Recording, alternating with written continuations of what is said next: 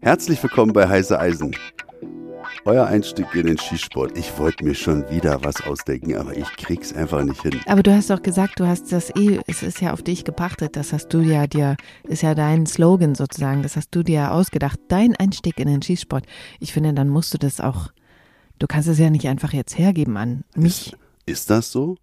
Also das ist ja jetzt eine Sache, die mich in den letzten Wochen begleitet hat und ich bin ja immer offen gewesen für Neues. Und Aha. auch da muss ich jetzt anfangen umzudenken. Was denn?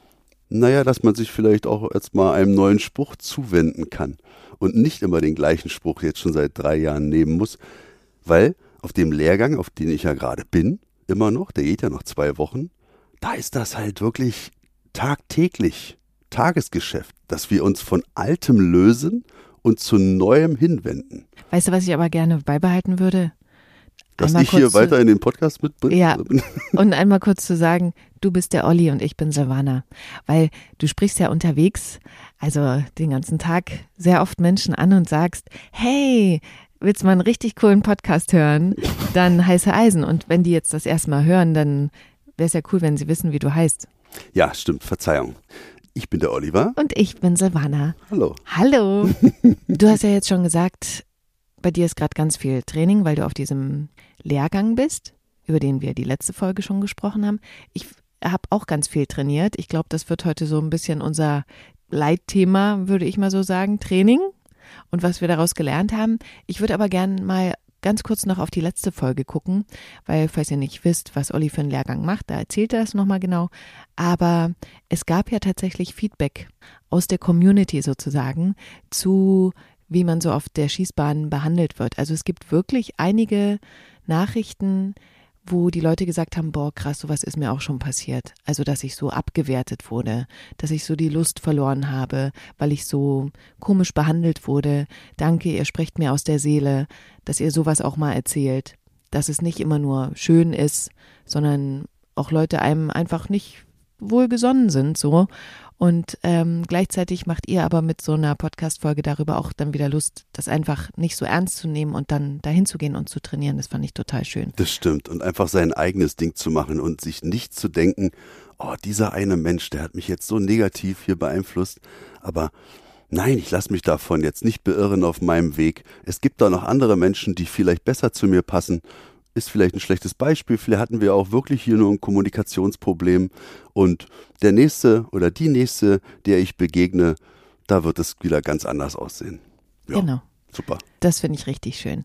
Aber kommen wir jetzt mal zu dem, was die letzten zwei Wochen so bei uns passiert ist. Wenn du mal über den Daumen peilen würdest, wie viel Munition hast du so verschossen? Das darf ich nicht sagen, das ist Verschlusssache. Ah, aber ich Also- darf sagen, mm, also ich darf sagen, also ich habe ungefähr 1000 Schuss gemacht in den letzten zwei Wochen. Und ich jetzt so, Ja, ja. ach nur Na, aber für mich ist das viel. Also ich finde das viel. Klar, für einen IPSC-Schützen, der lacht sich auch kaputt. Okay, zweimal über die zwei Tage trainiert so ungefähr. Aber für einen, so einen Präzisionsschützen, wie ich mich so bezeichnen würde, ich bin ein Präzisionsschütze, Hört Leute. sich gut an. Ja, ähm, es sind 1000 Schuss in zwei Wochen. Also ich glaube, so viel am Stück habe ich noch nie. Ich habe das verfolgt, Silvana, und du hast es auch nicht mitbekommen, glaube ich. Ich habe halt immer, Munition gezählt? Wie viel du noch hast? ja, muss ich wirklich zugeben. Also diese alten Zöpfe, die wir versuchen bei uns auf der bei der Polizei abzuschneiden, ja, dass man alles hortet, so, oh ja, könnten ja, die Russen könnten ja irgendwann kommen, gut, okay, jetzt ist das wieder, könnte wieder Thema sein, Ja. aber das rührt als au- aus einer Zeit noch, ähm, wo Des man halt Kalten Krieges. des Kalten Ja. Krieges, genau. Ah, ich lass mal die Batterien lieber im Schrank und nee, lieber nicht rausgeben.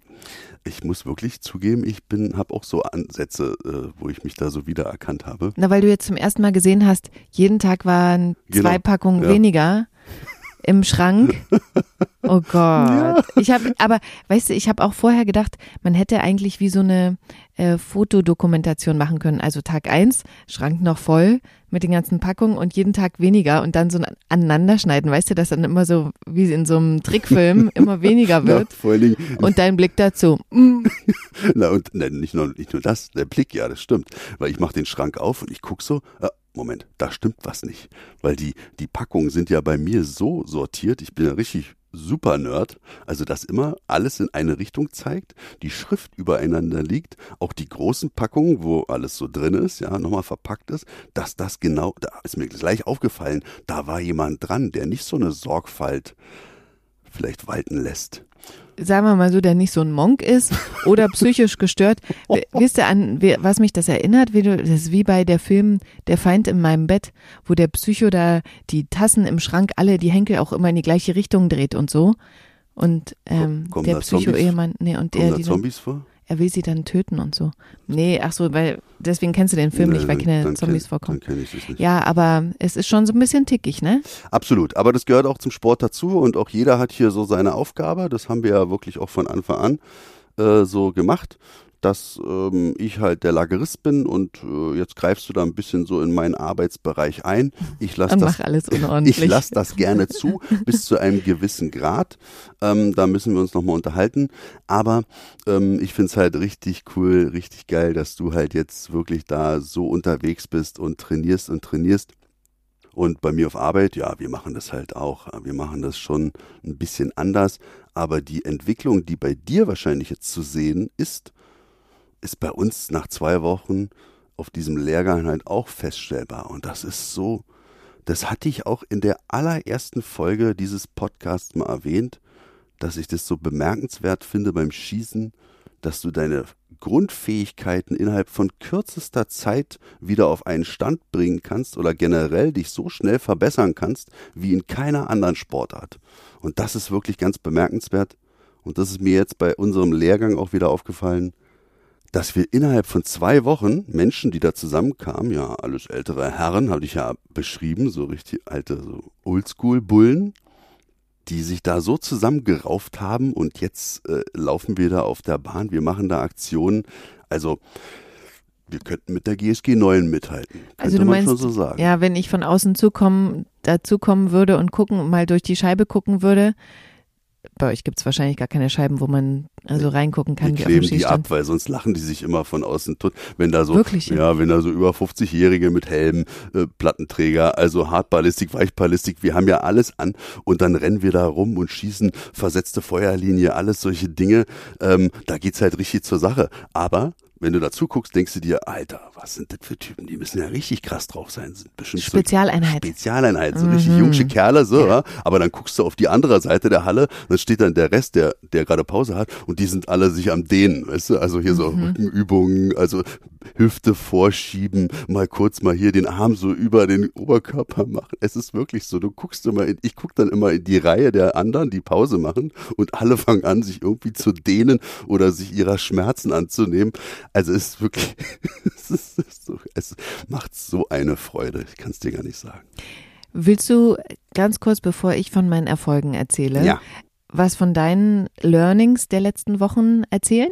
Ja, Hast du also, vielleicht jetzt hier den Sportschützen, Neuschützen oder KollegInnen, die ab und zu ja auch mal hier reinhören, äh, zuhören? Absolut. Also das finde ich schon, dass äh, ich mir das jetzt einfach mal herausnehme. Ja. Natürlich äh, euch nur so weit über den Tellerrand blicken lasse, dass da keine Verschlusssachen jetzt hier nach außen getragen werden. Oh, wie geheim du ja, tust. Ja, richtig geheimnisvoll. Ja, merkt er schon, der also ist jetzt richtig. Die, die anderen Sachen, ja, also mit ja. dem Abseilen und so, das, ah, das darf ich nicht verraten.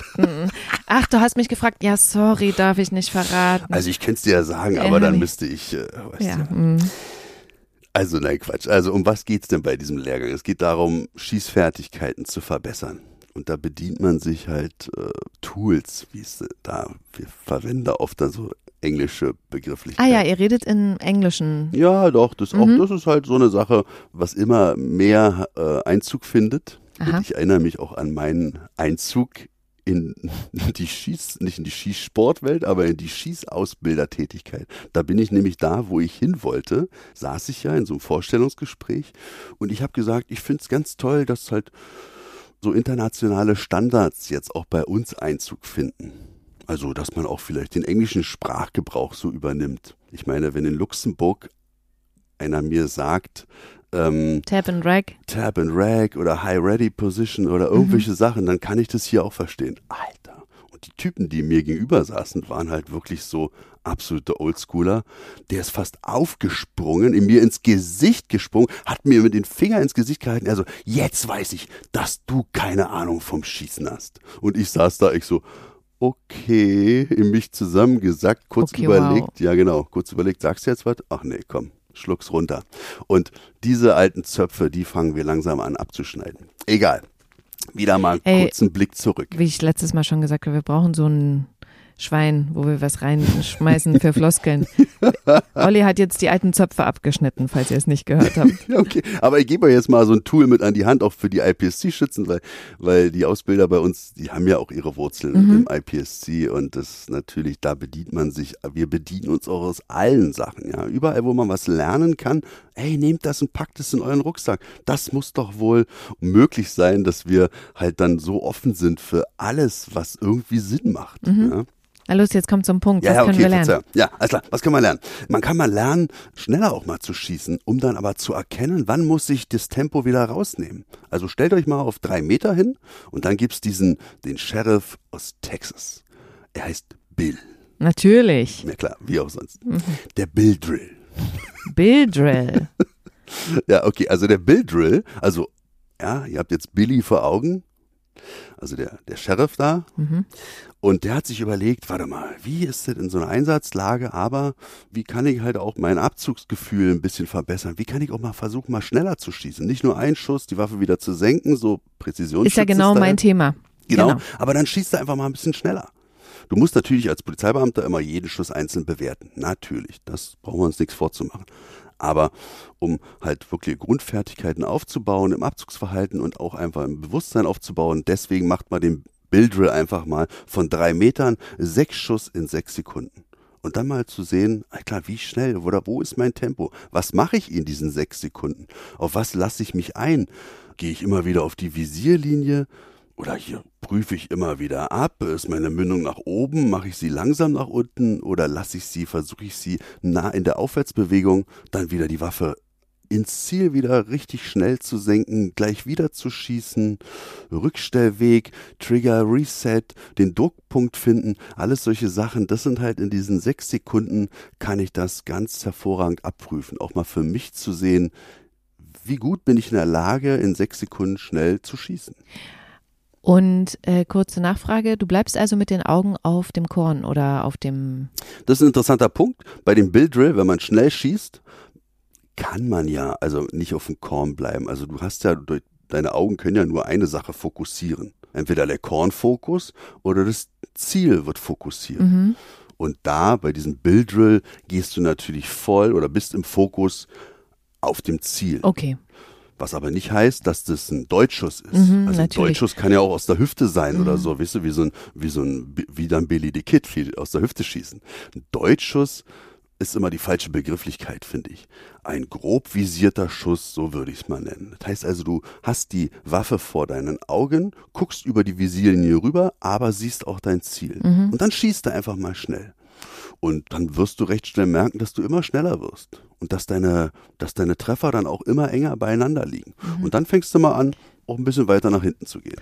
Und da will ich nochmal einhaken, weil das hast du ja auch, als du dann mit mir mit warst, durftest ja zweimal mitkommen, ähm, gemacht, aber hast nicht sechs Schuss in sechs Sekunden, sondern sechs Schuss in drei Sekunden gemacht. Das ist ja, war ja Next Level. Ja, absolut. Also äh, wir sind jetzt auch keine Anfänger. Also das ist ja da auch so. Also da sind die Grundfertigkeiten schon da. Aber wenn du halt als Anfänger auch mal möcht wissen möchtest, was passiert überhaupt da mit der Waffe und so oder mit mir selbst dann auch? Wie schnell kann ich schießen?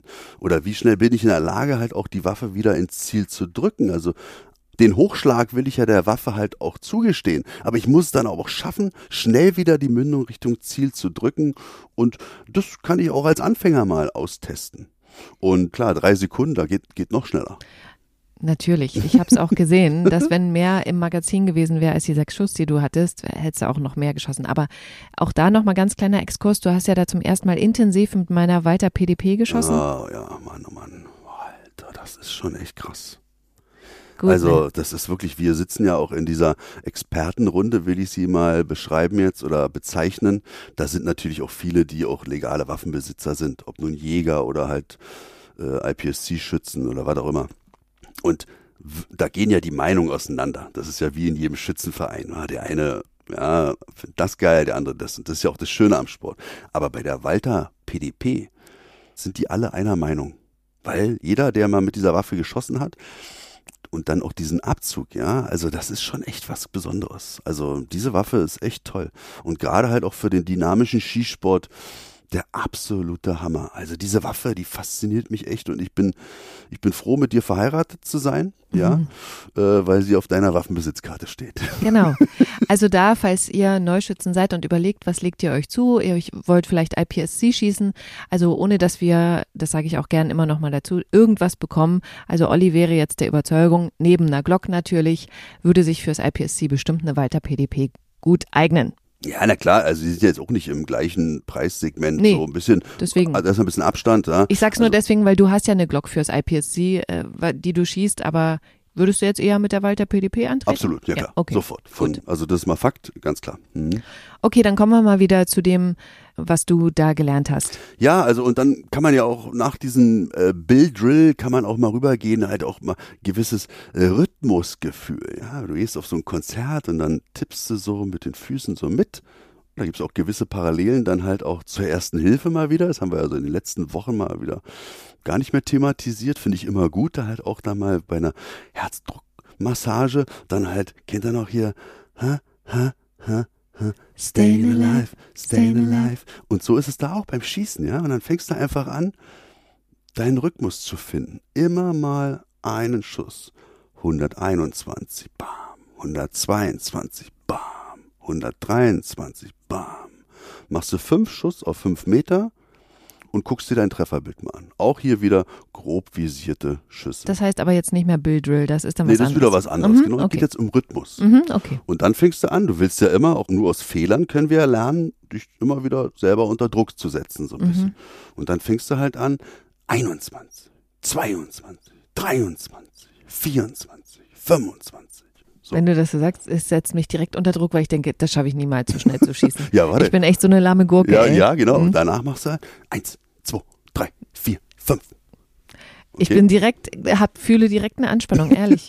Krass. Ja, wir gehen ja morgen.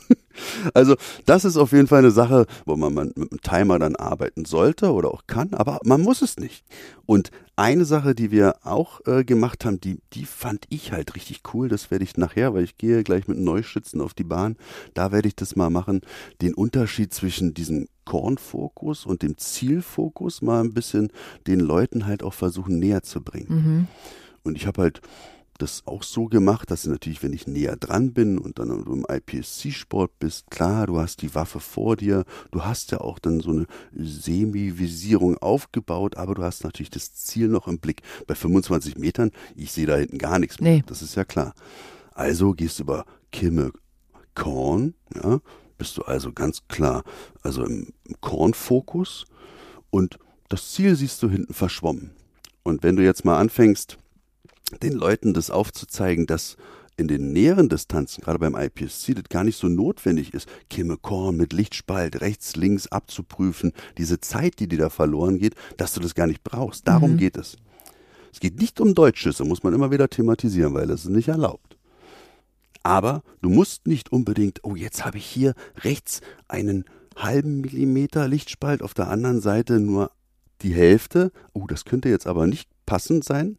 Davon sollte man dann weggehen. Deswegen verdeckt mal mit schwarzem Tape euer Korn. Also einfach abkleben vorne. Ach. Ja. Und dann hast du kein Korn mehr.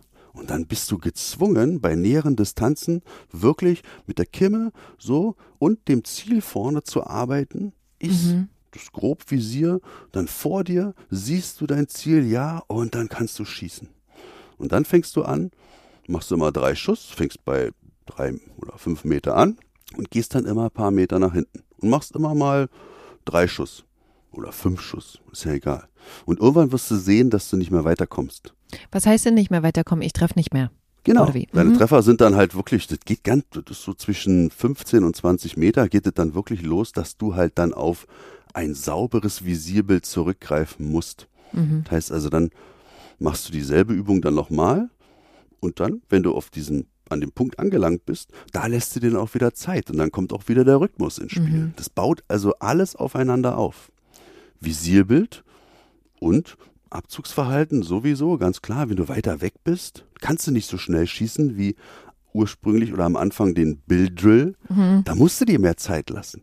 Und du musst auch ein richtiges Visierbild aufbauen. Aber in den näheren Distanzen, wenn du also im IPSC-Geschehen unterwegs bist und du jedes Target da abarbeitest, da musst du halt dann nicht hier lange stehen bleiben, ein Visierbild aufbauen. Darum geht es einfach. Ich glaube, das macht eh keiner, um ehrlich zu sein. Wenn du dir einmal einen Ja, IPSC-Wettkampf natürlich, anguckst, genau. da steht ja keiner vorm Ziel und guckt dann Kimme Korn. Ich baue jetzt erstmal hier auf. Also ich vielleicht, aber Ja, will ich jetzt nicht äh, von vornherein äh, das bejahen. Also ich habe da auch schon Sachen gesehen, so wo die Teilnehmer sich noch nicht sicher sind. ah, Wie funktioniert das hier? Mhm. Und das ganze Prinzip, der Zeitfaktor spielt ja eine wesentliche Rolle. Und wenn ich halt sicherer bin und weiß, in welchen Entfernungen ich halt auf was zurückgreifen muss, ist das sehr, sehr hilfreich. Und man kann das ja auch mal einen dienstlichen Bezug jetzt nehmen. Also wir hatten mal einen Fall, unsere Gruppe hat sich getrennt oder wir waren als Team unterwegs oder zwei, ich weiß nicht mehr, keine Ahnung, ist in meinen Zivilzeiten gewesen oder mehrere Autos waren wir da. Jedenfalls ist, ist unser Team rechts ums Haus gegangen und die anderen sind links rumgegangen. Die hatten freien Zugang zum Hof, wir hatten keinen Zugang. Wir hatten aber gedacht, wir hatten uns vorher so ein Gebäudeding da angeguckt, Gebäudeplan? Gebäudeplan, danke, und da waren zwei Zugänge. Ja, bei uns war aber ein fettes Tor Ah, und oben drüber halt richtig Stacheln. Wir, also wir waren sportlich damals, aber das hätten wir nicht geschafft. Eine Stacheln vom naja, Zaun so, oder so, wie? Ja, so Glas, also so, so, Ah. so zer, zerbrochenes Glas Ah, war da so mhm. reinzementiert. Also ohne Decke wären wir da nicht rübergekommen oder irgendwas. Und die anderen Jungs, die waren schon auf dem Innenhof, haben die Festnahme gemacht. Und wir haben das alles gesehen, wir kamen aber nicht ran. Also du bist also 20 Meter von denen entfernt. Jetzt stell dir vor, und wir haben alle unsere Waffe gezogen und haben sie in den Anschlag gebracht. Mhm. Hätte ja sein können, dass der, der festgenommen wurde, auf einmal eine Waffe zieht. Mhm. Das heißt also, wir wären gezwungen gewesen, aus einer Entfernung, die nicht üblich ist, die wir sonst nicht trainieren, zu schießen. Und zwar das bewusst. Das heißt also, wir sind in Anschlag gegangen und haben halt wirklich, so wie beim Sportschießen, Mhm. hätten wir dann schießen müssen, einen wirklich gezielten Schuss. Und solche Situationen muss man halt auch mal trainieren. Das stimmt. Also ich fand das äh, ganz tolle Ansätze, die methodisch, didaktisch aufeinander aufbauen. Ja, ich nehme da sehr viel mit. Und es ist super, dass du so ein paar Sachen mit uns teilst, die so- sozusagen für Sportschützen auch fürs Training interessant sein könnten, Ja, auf jeden Fall. äh, was Mhm. eben die Fertigkeiten verbessert, Ja, ja, das die stimmt. Art zu trainieren. Aber weil du es gerade gesagt hast mit Kimme Korn, da würde ich gerne anschließen, weil ich hatte ja tatsächlich so ein bisschen Probleme beim Training mit Kimme Korn und Sicht. Also ich habe das Gefühl gehabt, ich sehe schlechter auf meinem, wie sagt man, Schussauge, also auf dem, mit dem ich gucke, Ja, auf deinem dominanten Auge. auf meinem dominanten Auge. Sagt man das noch? Ja, ja, doch, doch, ja. Okay. Ja. Ich hatte da echt, echt Schwierigkeiten. Also es hat sich jetzt verbessert über die letzten Tage, weil ich glaube auch das Auge, wenn du viel trainierst, gewöhnt sich wieder dran an dieses, wie guckt man, also wo, wo stellt's scharf und äh, wo eben nicht, wo liegt der Fokus sozusagen. Mhm. Und ähm, ich hatte ja ein sehr linkslastiges Trefferbild mit einer Waffe, wo ich eigentlich immer, also letzte Saison mittig war und wie kann das sein, ne? Und dann haben wir ja erst gedacht, okay, vielleicht äh, liegt es daran, dass ich mit der linken Hand die Waffe nicht gut genug umschließe. Der Unterstützungshand. Genau, mit der Unterstützungshand. Und darauf habe ich dann beim nächsten Mal geachtet, weil du mir den Tipp gegeben hast und ich erzähle das eben jetzt auch nur, weil vielleicht ist es bei euch auch so, dass ihr immer ein linkslastiges oder rechtslastiges Trefferbild habt, obwohl ihr die Waffe Fleck eingeschossen habt. Dann kann das eben sein, dass die unterstützende Hand zu schwach ist. Darauf habe ich mich dann fokussiert. Das war's nicht. Ich habe immer noch sehr linkslastig die Trefferlage gehabt. Und Dann, dann, hat- dann hat man gedacht, es könnte auch der Griff sein. War das das Griffstück vielleicht für dich zu klein ist, dass du mit zu weit mit dem Finger dann noch reinkommst? Also Griffschale ist halt das war ja ganz, die ganz X6, mit der habe ich ja schon oft geschossen. Genau, haben wir kurz als Überlegung gehabt, aber das kann es ja auch nicht sein, weil eigentlich ist die Griffposition perfekt. Genau. Ich wollte nur das nochmal anführen. Das kann's auch sein. Kann es Mhm. auch sein, natürlich, ja, dass der Finger dann halt dann so schlecht dran liegt und die Waffe immer ein bisschen dann nach links rüber schiebt. Genau, zu sehr in den Abzugsbügel reinragt. Genau, beispielsweise, ja. Und ähm, dann hast du zu mir gesagt, naja, dann kann es eigentlich nur noch die Visierung sein, wie du sozusagen Kimmelkorn-Ziel in Augenschein nimmst im wahrsten In Sinne Einklang des, bringst. ja im wahrsten Sinne des Wortes und dann habe ich mich beim nächsten Training darauf konzentriert und das war es tatsächlich. Ich habe wirklich mir irgendwie was angewöhnt, wahrscheinlich weil ich eben so unscharf gesehen habe, weil ich eine Brille brauche oder sonst was, mich so sehr auf das Korn zu fokussieren, dass ich bei der Kimme sozusagen das Korn rechts abgeschlossen habe, obwohl links, links und rechts Luft Mhm. äh, zu sehen sein muss, weil das Korn eben nicht genau abschließt in der Kimme. Kann man mir folgen? Ja, ne? Ich denke schon, ja. Wir können ja auch von den Begrifflichkeiten dann ganz, wenn wir ganz korrekt sein wollen, könnten wir auch zukünftig gar nicht mehr Kimme sagen, sondern Visier. Aha, also das Visier äh, habe ich jedenfalls. Also ja, es war rechts und links nicht die gleiche Luft. So. Und deswegen habe ich halt linkslastig geschossen. Man- und das ist wirklich der Punkt gewesen. Das gibt's da nicht, oder? Ja, aber ja, natürlich, aber wir reden ja hier jetzt auch von Distanzen von 25 Meter. Genau. Und wenn ihr euch mal die Videos da anguckt, die wir gemacht haben, da war ich selber überrascht. Ich so, Alter, das ist ja richtig weit weg. Mhm. Das fällt einem gar nicht so auf, da wenn man selber schießt. Aber wenn man da das Video sich mal anguckt, wie, wie lange wir brauchen, trotz halt schnellerer Beschleunigung des Videos, wie lange wir nach vorne brauchen und wieder zurück. Das stimmt. Also es ist schon eine ordentliche Distanz für so eine 4 Zoll oder 6 Zoll Waffe. Deswegen, da kann es immer mal dazu kommen, dass man da so einen Visierfehler macht, ganz klar. Was sich auch total ausgezahlt hat, wir hatten es ja angekündigt, dass ich die äh, Sportgeräte pimpen lasse, ist, dass wir so einen Leuchtstab Mhm. ins Korn äh, gegeben haben oder das Korn ersetzen haben lassen durch ein Leuchtstabkorn. Sowohl bei der XX als auch beim Revolver. Das erleichtert wirklich das Zielen. Absolut. Ähm, dann für mich auch diese Woche eine totale mh, Bereicherung. Mich haben mal wieder die Leute auf der Nebenschießbahn genervt mit ihrem Gequatsche. Okay. Und ich habe ja so einen aktiven Gehörschutz, also wo man, ne, wo der Knall weggenommen wird, aber man die Gespräche hört. Und da habe ich dann gedacht, boah, es nervt mich so krass und ich konnte mich so schwer konzentrieren. Aber wirklich das auch zu nutzen und den Gehörschutz inaktiv zu machen, ey, das bringt so viel. Ich war dann plötzlich so in meiner Mitte, weil ich nichts gehört habe und so dachte so, boah, die Gedanken sind frei, weil man ärgert sich ja so, wenn man dann so hört so, na und hast du schon Mittag gehabt? Und du denkst so, oh, oh. Das ist das interessant. Also, ja, absolut. Und das, wir haben ja die, bei der Polizei dieselben Probleme. Krieg mal solche Gehörschützer ran. Also so aktive Gehörschützer in der heutigen Zeit. Die gehen alle in die Ukraine. Also, Ach, echt? Ja, also auch hier diese, für den dienstlichen Nutzen, da ist eigentlich der Pelter immer angesagt. Also es gibt da wenige Firmen, die halt da mitziehen können. Aber viel schwieriger ist halt auch eine Firma zu finden, die halt auch ja, in der Größenordnung, was so eine Behörde dann ordert, dass die dann auch liefern können. Ja. Das ist echt ein Problem, was wir gerade so haben. Arbeitsschutz spielt natürlich auch eine wichtige Rolle. Und da kannst du halt nicht irgendeinen Gehörschutz nehmen, der nur 24 dB dämmt. Da müssen immer 32 sein. Gerade als Schießtrainer, wenn du den ganzen Tag da auf dem, auf dem Stand bist. Aber finde ich interessant, ähm, dass du dann die Dinge ausmachst und dass wir uns noch mehr Geräuschkulisse wünschen würden, damit wir auch wirklich alles mitkriegen, 360 Grad. Das stimmt, äh, das ist auch wirklich dann der Nachteil. Also ich habe dann immer, wenn ich vorgegangen bin zur Treffaufnahme, habe ich es wieder angemacht, weil es schon komisch ist, wenn du so in deinem eigenen Kokon bist sozusagen und du weißt gar nicht, was hinter dir so los ist. Also das war mir dann auch unheimlich. Mhm. Und dann, das kann ich schon nachvollziehen. Also ich glaube, das werde ich auch beim Wettkampf nutzen, dass ich die ausmache, wenn es um die Wurst geht sozusagen. Ja. Dann, ähm, da gehen wir demnächst wahrscheinlich nochmal genauer ein, aber habe ich ja zum ersten Mal mit meiner neuen Walter GSP geschossen, die ich mir ja zulegen möchte. Ich habe ja jetzt dann bald Geburtstag. Und ich glaube, ich, ich krieg eine geschenkt.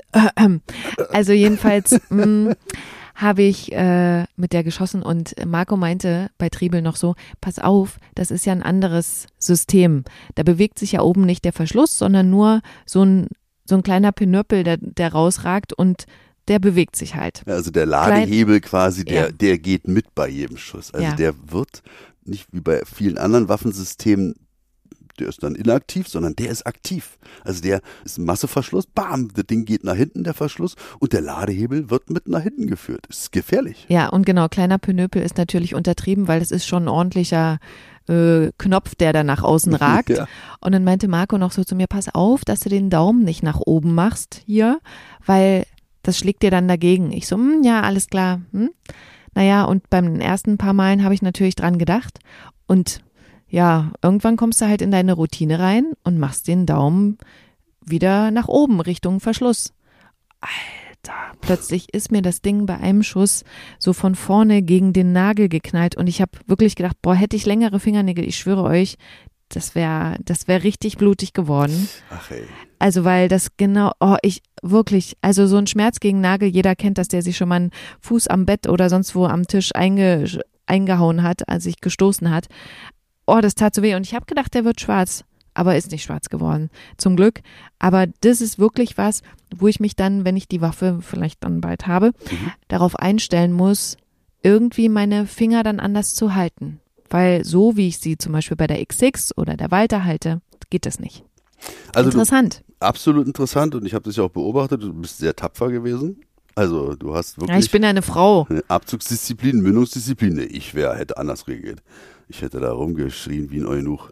Also äh, Es war, es war auch wirklich, also ich meine, ob du jetzt da gewesen wärst oder nicht, ich hätte beides mal so, also es war jetzt nicht, dass ich extra tapfer sein wollte vor dir so, aber also auch wenn ich alleine gewesen wäre, hätte ich jetzt nicht geheult oder so, aber es war schon, also das, das ging bis in den Magen, der Schmerz, wirklich. mega krass. Und was ich noch auflösen will, was diese Woche passiert ist, wovon wir euch erzählt haben, ist, dass ich ein digitales Spektiv bestellt habe, was ganz viele von euch mir empfohlen hatten, als ich gesagt habe, oh, ich hätte so gern sowas, ne, wo man halt wie auf dem Tablet sehen kann, was vorne losgeht und nicht in so ein optisches Spektiv, wie sagt man denn dazu? Optisch? Naja, also in so eine, in so ein Guckloch dann reingucken Ja, muss, ja. wie in so einem Fernglas. Also habe ich mir das bestellt und es gab gespaltene Meinungen äh, bei Amazon zum Beispiel darüber, wo schon so einerseits stand, ah ja, super und äh, andererseits stand, naja, nee, es funktioniert so nicht. Und ich muss sagen, ich habe es zurückgeschickt wieder nach einmaliger Benutzung, weil für mich ist es zu schlecht. Also es hat 160 Euro gekostet und ich finde, dafür muss das halt dann auch besser sein als das Spektiv, was ich bisher habe, was ein herkömmliches ist.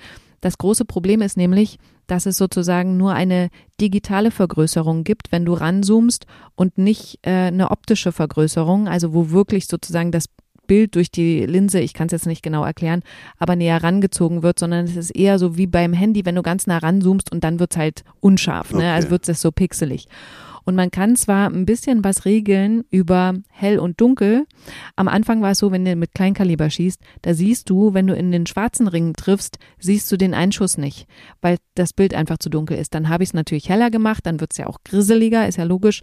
Aber ich finde halt, für 160 Euro muss das mir mehr bringen, als wenn ich in so ein Fernrohr sozusagen reingucke, in so ein herkömmliches Spektiv. Und deswegen habe ich es wieder zurückgeschickt, weil für mich ist das keine Verbesserung, so wie das jetzt ist. Also falls ihr euch überlegt, so ein digitales Spektiv zu kaufen, könnt ihr natürlich machen. Vielleicht bringt euch das was, weil ihr habt kein anderes.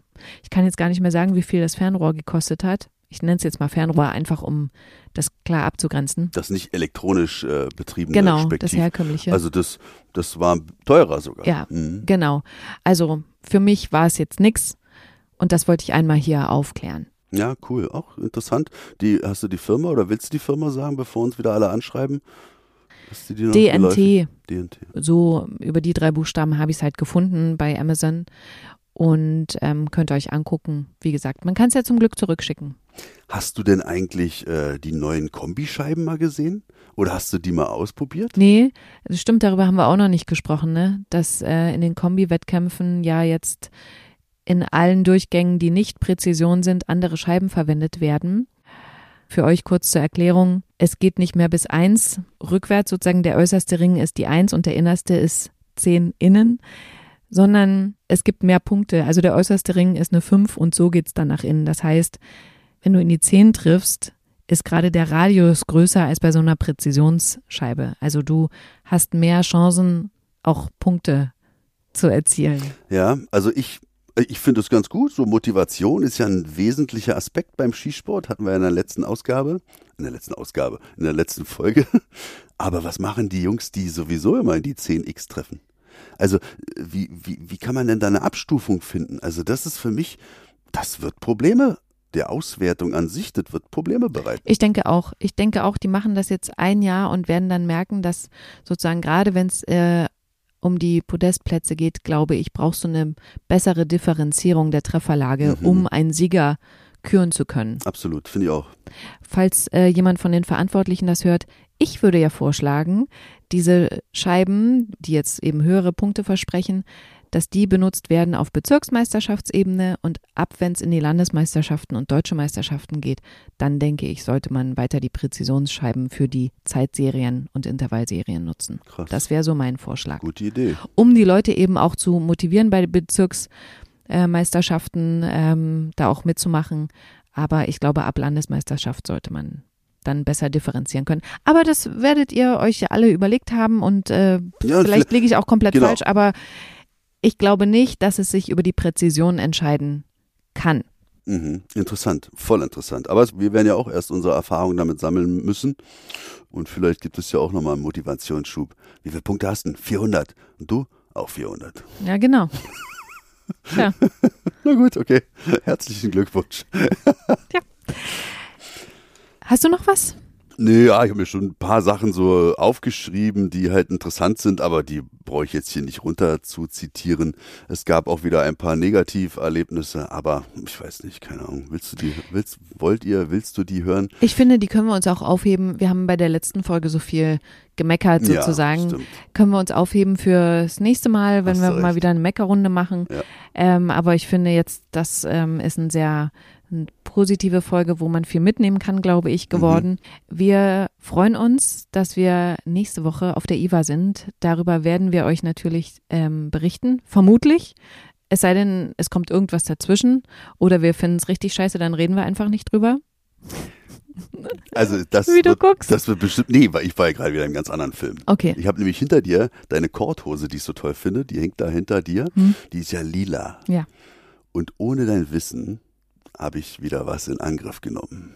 Ich habe äh, Merchandise in Auftrag gegeben. Mhm. Jetzt nicht bei unserem Shop, ja, wo ihr auch mal wieder reingucken könnt, gerne, ähm, sondern ich bin mal selber an die Sache rangegangen und habe die hässlichsten Einkaufstaschen, die es auf dieser Welt gibt, gefunden in der Farbe lila und habe da unser Logo rauf platzieren lassen. Das heißt also, wenn ihr uns auf der IFA trefft, sagt das Codewort lila Pause.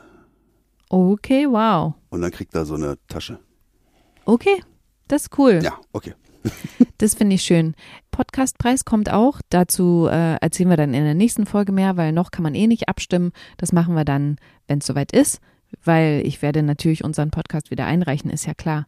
Die Community ist gewachsen. Vielleicht haben wir jetzt mal eine Chance.